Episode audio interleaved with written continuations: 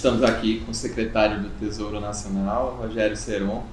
Queria perguntar do Plano Safra 2023-2024, qual é o custo do, do programa e se já há algum valor para equalização dos juros, que em geral o Tesouro é responsável por isso.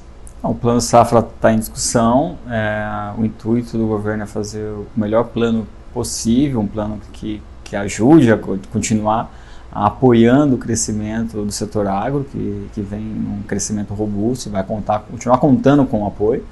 É, o importante é o volume dos recursos disponibilizados e, e as taxas que, possam, que possam ser é, disponibilizadas para mais investimento, para financiar o custeio.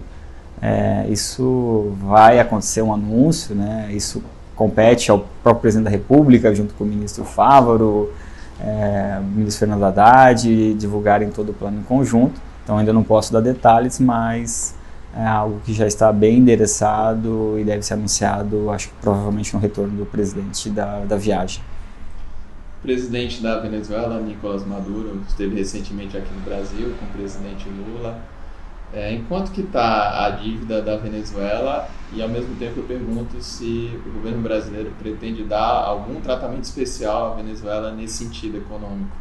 Olha, com o, o eu não, não preciso recuperar os, os, valores, acho que é algo em torno de um bilhão de dólares, é, mas a, a checar a, a exatidão do número, de, não, é um, não é uma dívida com o Tesouro Nacional, é uma dívida com com fundos garantidores é, que foram constituídos para suportar exportações.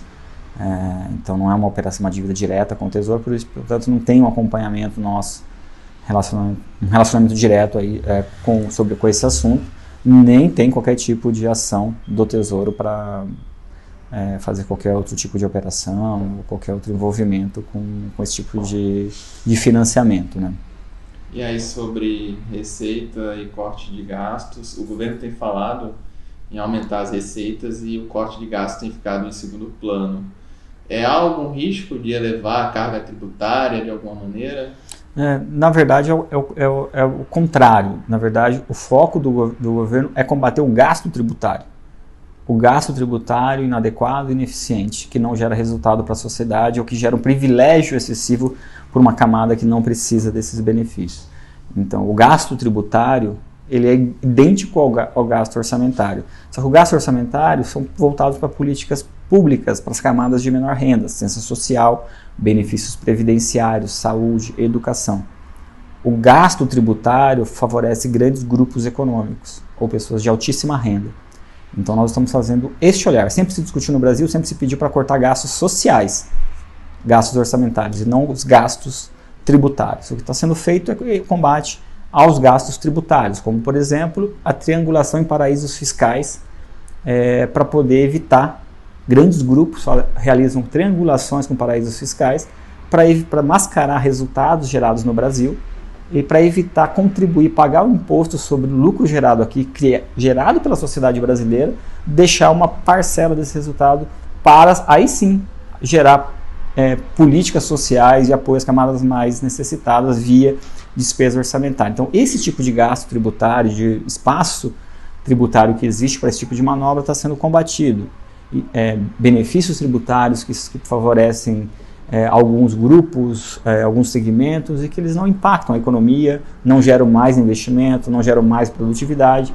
Tudo isso está sendo olhado. Então, pela primeira vez na história do, do país, ou pelo menos na primeira vez em décadas, está se olhando para o gasto tributário, que é um gasto importantíssimo. E ele, e o nosso foco vai ser por meio desse olhar, dessa discussão com a sociedade, colocar luz num assunto que geralmente não se gosta de colocar luz, rediscutir e tentar fazer o ajuste fiscal pelo gasto tributário, pelo lado de quem mais tem renda, pelo lado de quem mais tem poder econômico e que pode contribuir, assim como as camadas mais pobres também contribuem com seus tributos, com sua, com sua participação. Se todo mundo contribuir é, de forma justa, a sociedade segue em frente, bem equilibrada e com crescimento econômico. Segundo dados do próprio governo, empresas como Vale e Petrobras tiveram acesso a bilhões em renúncias fiscais. O governo também pretende focar nisso, rever esses benefícios? Essa é uma discussão importante. Que essa é o, é o ponto que o ministro Fernando Haddad tem dito com, com muita ênfase, de colocar luz nessa discussão. Faz sentido grupos, não quero nominar os grupos, obviamente, mas com transparência, alguns grupos econômicos que possuem uma capacidade de geração, é, são importantes no mercado, têm market share importante, geram resultados, é, lucros substanciais, precisam de subvenção do Estado brasileiro e esse, e esse incentivo fiscal, esse gasto tributário faz sentido, está aumentando a produtividade, está aumentando o investimento na economia. Então são perguntas que precisam ser respondidas. Pode ser que elas estejam, sejam, sejam é, importantes, pode ser que não. E se não forem, não é melhor, ao invés de ter que cortar um gasto social, cortar ou deixar de, de, de aumentar o valor do Bolsa Família para as crianças, para poder garantir que elas tenham um crescimento adequado, tenham acesso à alimentação, tenham acesso a condições mínimas de sobrevivência para ter uma, uma, um crescimento adequado, do que tirar um benefício de um grande grupo econômico. Então, essa é a discussão que nós queremos fazer. Amarrar essas duas discussões é muito importante. E aí a sociedade escolhe se ela quer privilegiar os grandes grupos econômicos e manter um gasto tributário, ou se nós vamos defender quem mais precisa, defender nossas crianças, investir em, em saúde, educação para, para as camadas mais pobres, para garantir um desenvolvimento econômico-social mais, mais justo no Brasil.